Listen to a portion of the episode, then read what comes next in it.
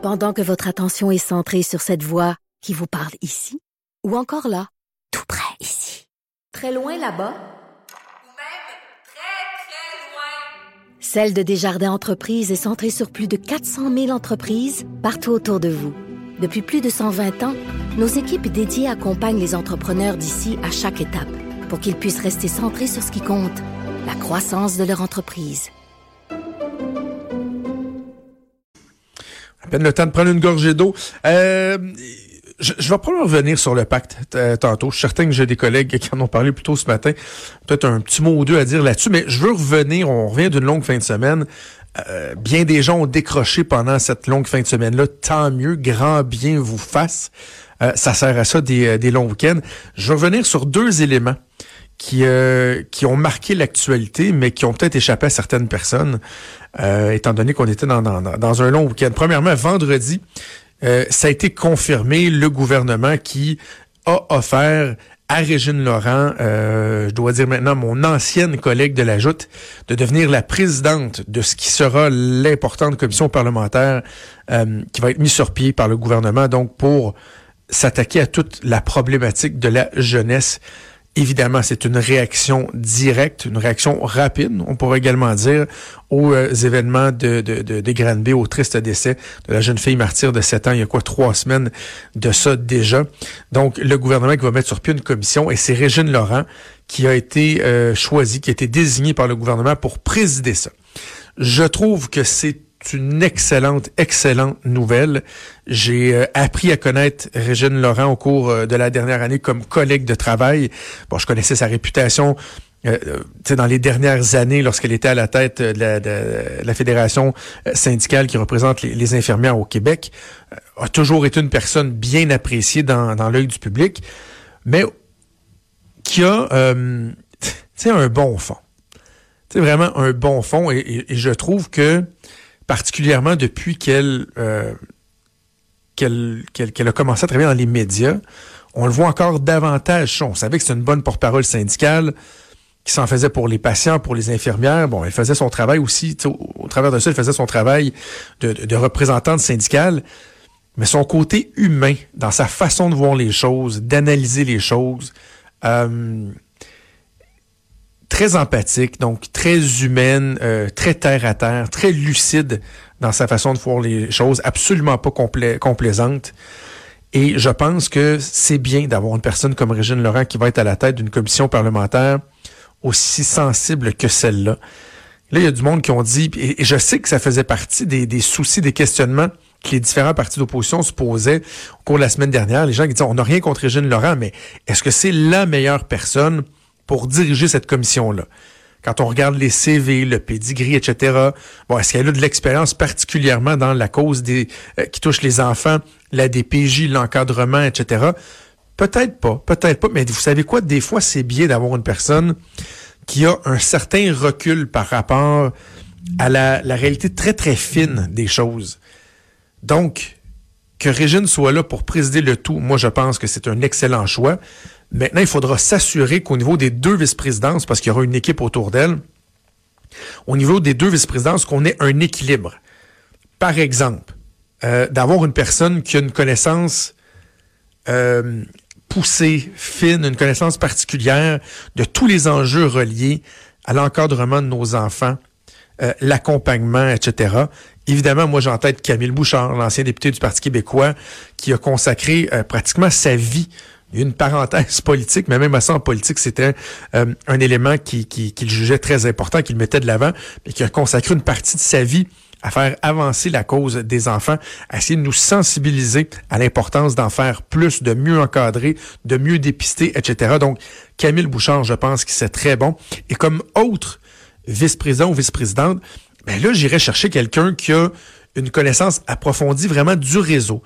Tu sais, par exemple, euh, quelqu'un, je sais pas moi, qui a déjà été euh, directeur de la DPJ ou président de la DPJ ou quelque chose comme ça, quelqu'un qui, au niveau administratif, va être en mesure d'apporter un éclairage particulier. Donc, tu sais, vraiment d'avoir un équilibre avec Régine Laurent qui, euh, qui chapeautera tout ça. Je pense que c'est euh, franchement bon. Et, je lisais en fin de semaine, il y, a, il y aura toujours des gens pour... Euh, pour faire du bitching, du, bitchage Mais je lisais, puis je le nommerai même pas, parce que dans, dans la vie, c'est pas quelqu'un que je euh, que, que, que, je n'aime pas. J'ai aucun problème avec cette personne-là. Mais je lisais un. C'est un animateur de radio qui, en fin de semaine, disait Moi, j'aurais préféré quelqu'un d'autre parce que pour moi, Régine Laurent, c'est le corporatisme syndical. Tu sais.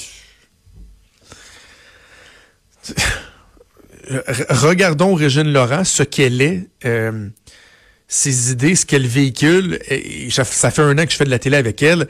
Il n'y a pas personne qui va venir me dire que Régine Laurent est obsédée par le syndicalisme euh, ou qu'elle est euh, totalement anti-patronale, euh. C'est pas elle. Là.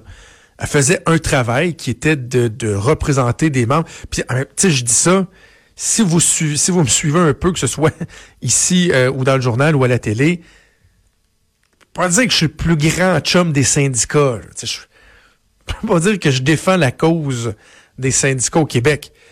Mais je suis capable de reconnaître que Régine Laurent, elle faisait un travail, mais elle le faisait de, manière euh, nuancée, équilibrée.